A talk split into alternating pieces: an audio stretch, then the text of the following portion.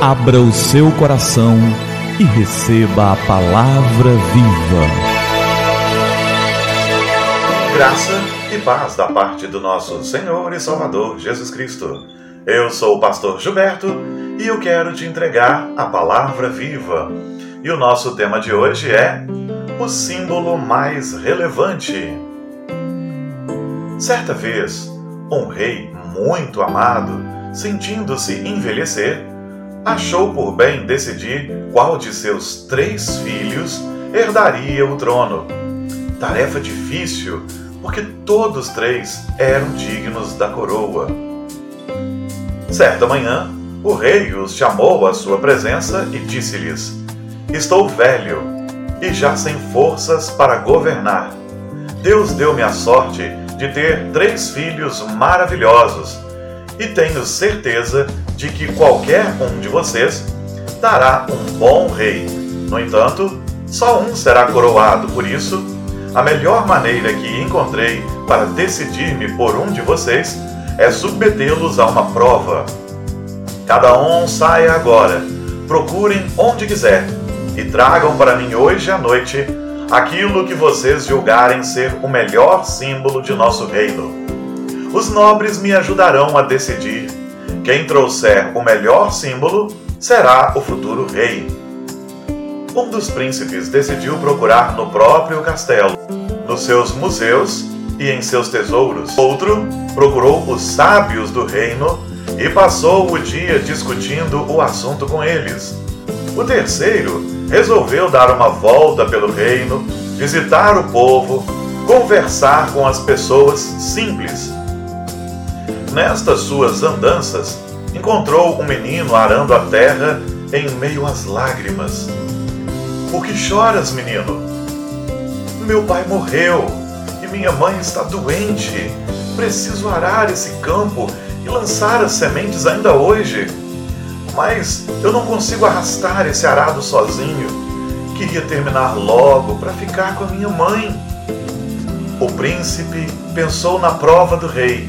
Sabia que não tinha tempo a perder, mas decidiu ajudar o menino, um pouco pelo menos. Porém, o garoto era muito simpático e conversa vai, conversa vem, as horas se passaram rapidamente. Terminaram o serviço e ainda foram visitar a mulher doente, que muito agradeceu a ajuda do nobre viajante. Nem ela sabia que era o príncipe. À noite, o príncipe que ficou no castelo apresentou ao rei e aos nobres um velho cofre de ouro cravejado de pedras preciosas, antiquíssimo símbolo do tesouro da família real, símbolo de estabilidade e poder.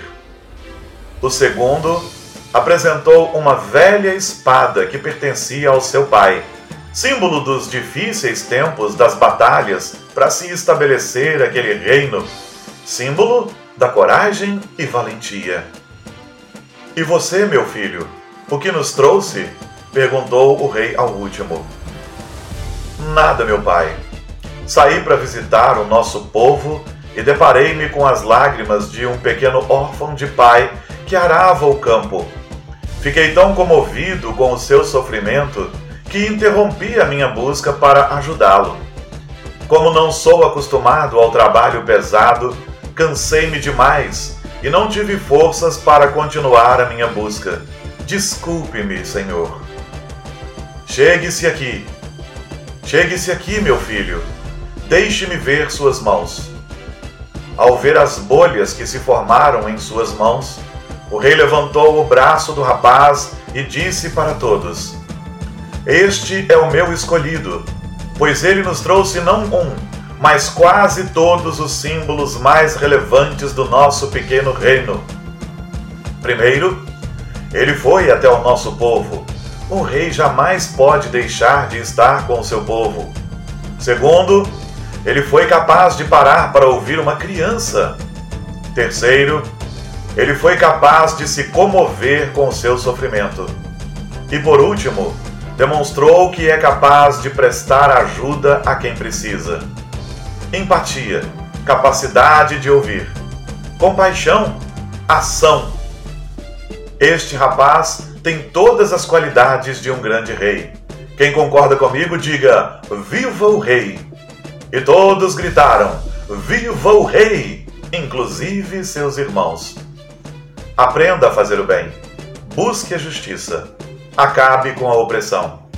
E em Isaías capítulo 1, verso 17 está escrito: E aprendam a fazer o que é bom. Tratem os outros com justiça. Socorram os que são explorados. Defendam os direitos dos órfãos e protejam as viúvas. Queridos, o Evangelho nos desafia a fazer o bem. O Evangelho nos conclama para que façamos o bem. E possamos fazê-lo e buscar ao Senhor todos os dias e fazer baseados na tua palavra e pregando o Evangelho, porque, queridos, há muitas lutas ideológicas hoje em dia, mas elas sempre serão conflitos e conflitos e conflitos intermináveis. A única coisa capaz de transformar mesmo uma sociedade é o Evangelho de Cristo quando implantamos nessa sociedade os valores do reino. Só a graça de Cristo pode transformar um homem, e só homens transformados de verdade vão mudar uma sociedade. Que façamos o bem, que tenhamos empatia, coragem, que tenhamos sede de justiça, que lutemos por ela em Cristo Jesus. Vamos orar? É tempo de falar com o Senhor do universo. Pai querido, obrigado pela tua graça bendita e maravilhosa. Nós pedimos que o Senhor nos abençoe, nos tome nas tuas mãos, derrame graça sem medida sobre nós. Pai querido, que busquemos a justiça e os símbolos mais relevantes do teu reino, para a honra e para a glória do Senhor, e em teu nome, Jesus. Amém. Amém. E que a palavra viva transborde em seu coração, que a palavra viva transborde em nossos corações.